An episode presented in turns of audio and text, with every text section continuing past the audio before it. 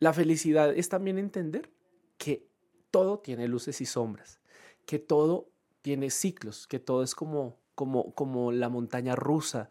y que si yo logro aprender a vivir en esas y adaptarme a esos cambios, transitando la emoción que llegue, viviendo y aprendiendo lo que tengo que aprender, pero también lo voy a decir porque llevo un año trabajando en esto y es también sacando el demonio, ¿sí?